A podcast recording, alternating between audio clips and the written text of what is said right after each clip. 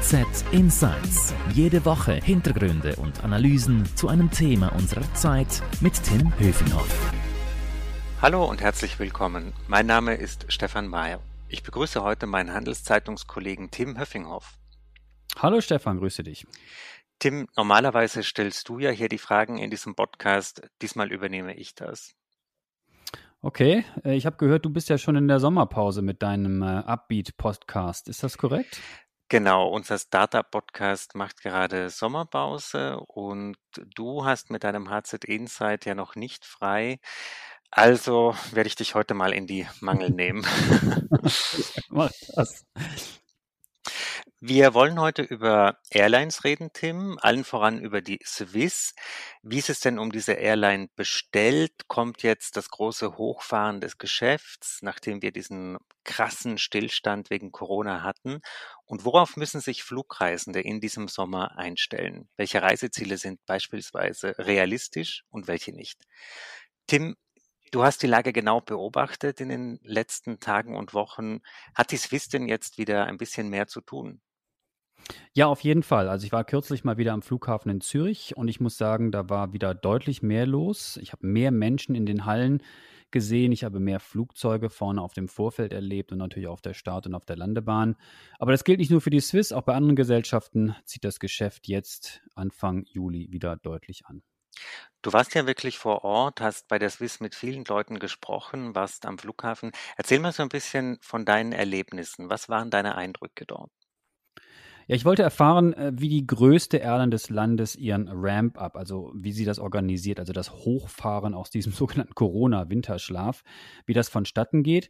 Wegen Corona, da waren ja ganz viele Flugzeuge sozusagen eingemottet und äh, nicht nur im Parkmodus, sondern sogenannten Storage-Modus, wie die, wie die Experten das nennen. Und ähm, ja, da waren die Flugzeuge gut verpackt, damit die Triebwerke nicht verdrecken etc. Alles war ausgeschaltet. Und ich äh, hatte die Möglichkeit, bei der Swiss mal hinter die Kulissen zu schauen in Kloten und habe mit mehreren Mitarbeitenden gesprochen aus verschiedenen Abteilungen.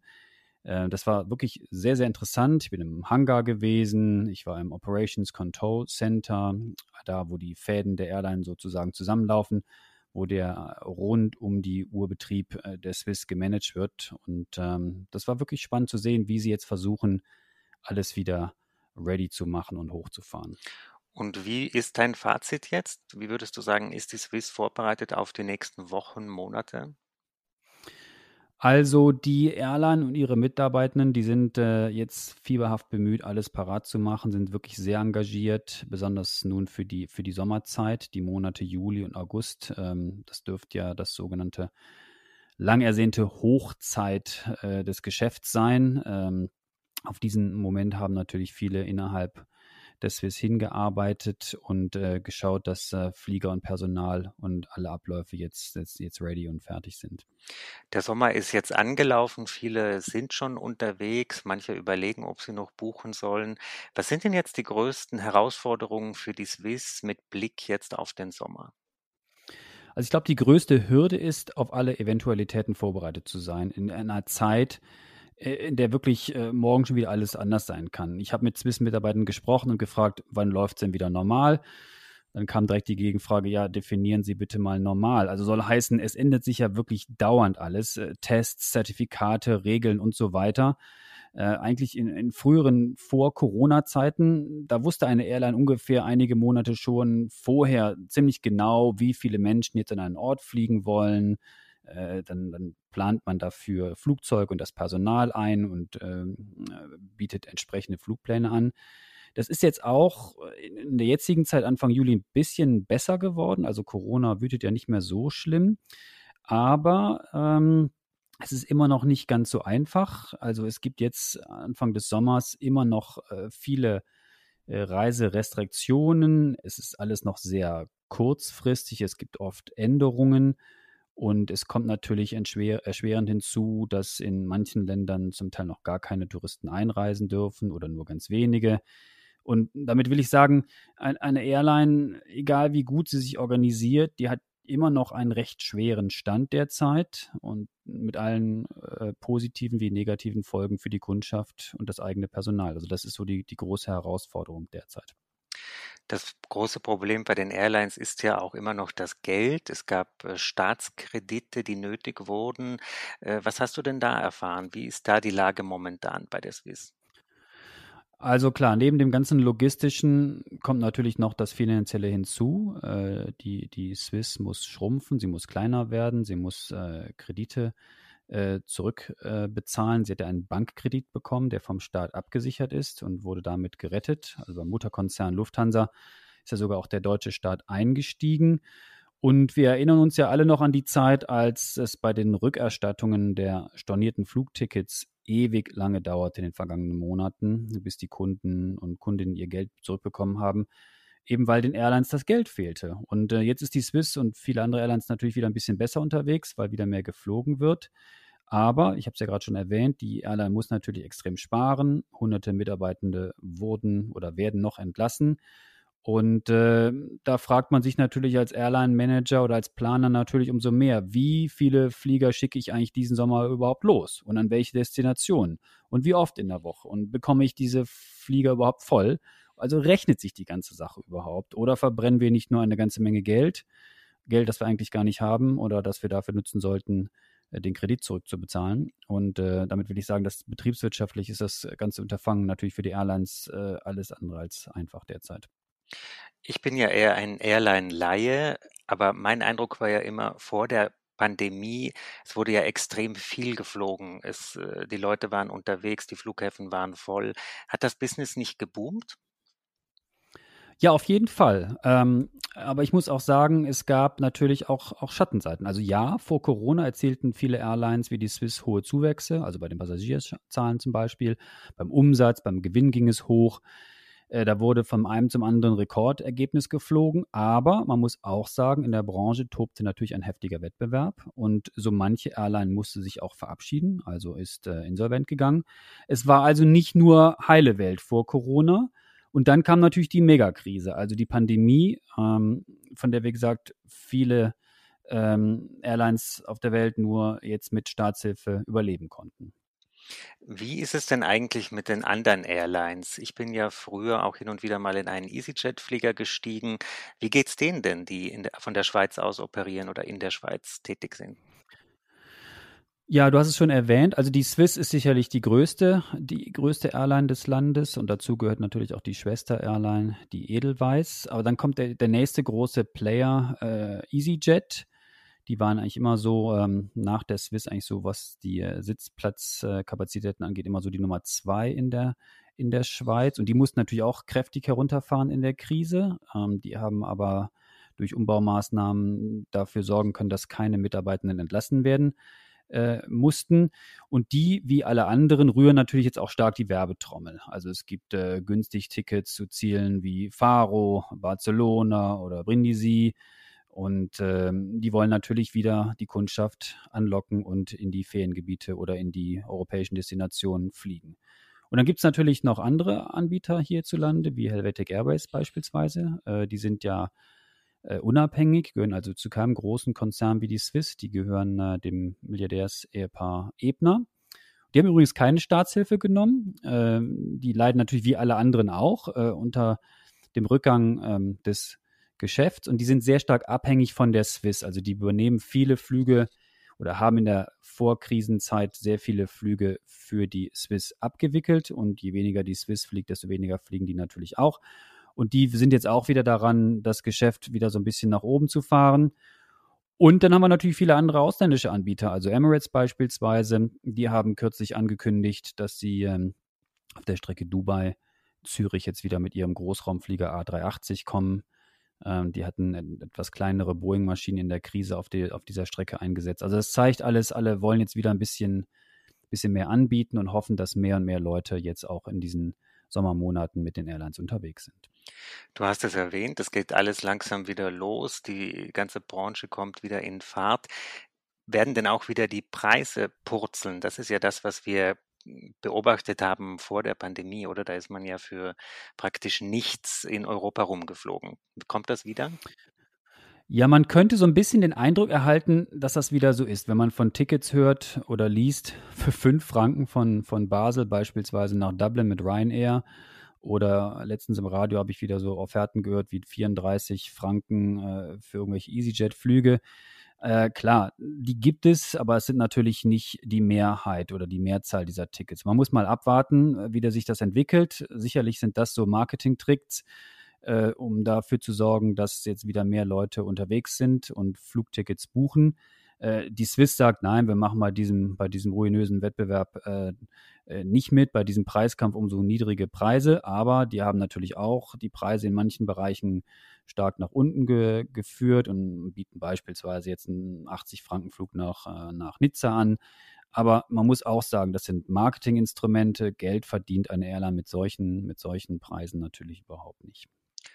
Du hast es vorhin erwähnt, die Flieger sind jetzt am Flughafen Zürich verpackt, äh, sind praktisch, werden bereitgehalten, wurden ja eingemottet während der Pandemie. Wie stellt man eigentlich sicher, dass die jetzt auch sicher wieder fliegen können? Ich meine, viele standen da jetzt vielleicht ein Jahr rum. Ja, jetzt beginnt die große äh, Reaktivierung sozusagen oder die äh, findet schon seit einigen Wochen und Monaten statt. Also immer mehr Maschinen werden jetzt wieder zurückgeholt ähm, in, den, in, den regulären, in den regulären Dienst. Und das kann manchmal ein paar Tage, manchmal aber auch ein paar Wochen dauern, bis äh, solch ein, ein Fluggerät wieder äh, ready gemacht ist. Also man muss sich das so vorstellen, man musste wirklich die Klebestreifen wieder abziehen mit der Folie, die ja vor den Turbinen war. Äh, die Turbinen waren ja eben, eben ähm, da eingepackt und man muss ins Cockpit wieder klettern, jede Funktion testen, äh, gucken, ob alle Geräte wieder gut funktionieren. Denn eines ist ja klar, so ein, ein, ein Flugzeug, wenn das wochenlang rumsteht, ist das nicht so ideal. Die Geräte wollen ja bewegt und benutzt werden. Und ähm, ja, also bei der Swiss habe ich mir zum Beispiel ganz konkret angeschaut, wie, wie eine Mechanikerin das alles genau überprüft hat.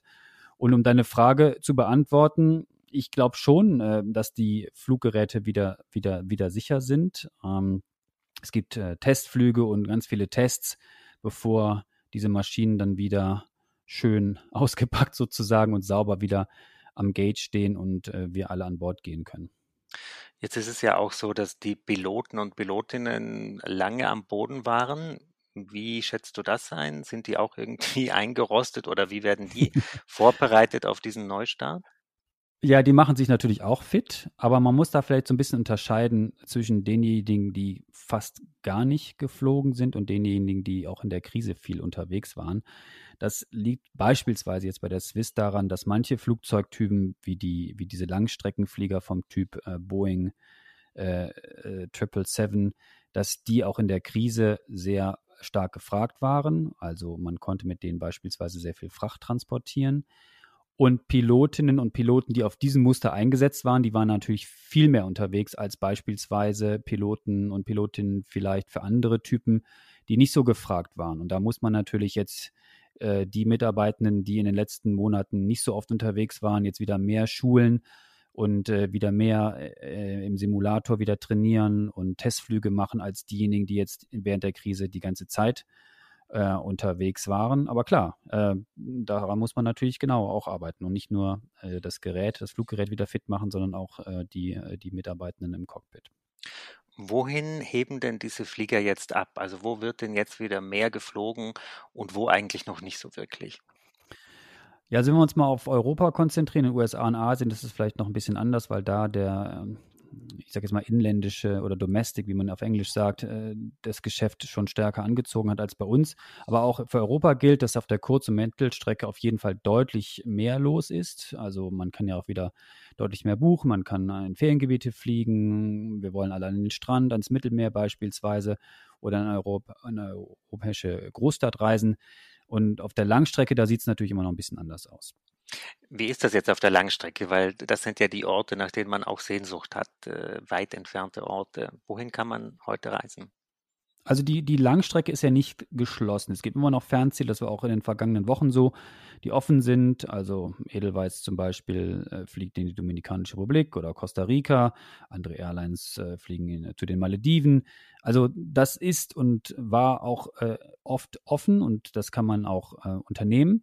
Aber auf der Langstrecke gibt es natürlich bei weitem nicht so viel Verkehr wie auf der Kurzstrecke. Also das lukrative Langstreckengeschäft, beispielsweise für europäische Airlines wie die Swiss nach, nach Nordamerika oder auch ähm, nach Asien.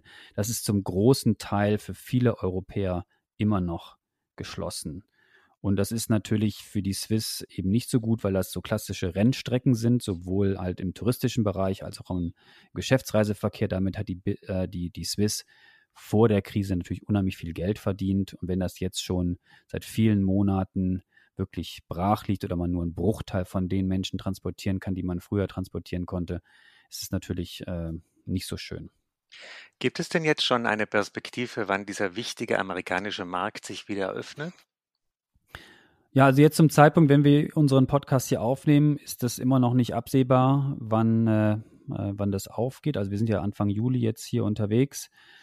Ähm, nein, also wir wissen es noch nicht. Das kann vielleicht in den nächsten Wochen soweit sein. Und die Airlines wie die Swiss und alle anderen sind natürlich darauf vorbereitet. Aber man kann nicht den Schalter einfach umlegen und sagen, okay, dann fliegen wir ab morgen dann mit zehn Flugzeugen äh, wieder nach Los Angeles, nach New York oder nach Boston. Also das braucht natürlich auch ein bisschen Vorlauf.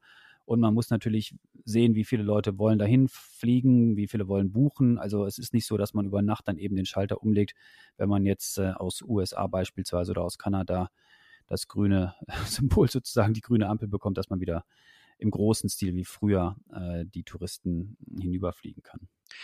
Wie wird denn das Reisen jetzt in diesem Sommer sein? Was sind denn so Sachen, auf die sich Reisende einstellen müssen? Was muss man wissen? Also ich glaube, eine, eine wichtige Botschaft ist, glaube ich, dass es dass viel wieder offen ist. Also die Swiss beispielsweise fliegt so ungefähr, nagel mich nicht genau fest, aber ich würde mal sagen, so 125 Destinationen im Sommer. Äh, die Kapazität, also das Angebot an Sitzplätzen ist natürlich noch bei weitem nicht so hoch wie jetzt ähm, vor der Krise. Das ist immer so, ich denke denk mal so circa 55 Prozent beispielsweise. Aber, also wie ich sagte, man, man kann fliegen, es ist möglich.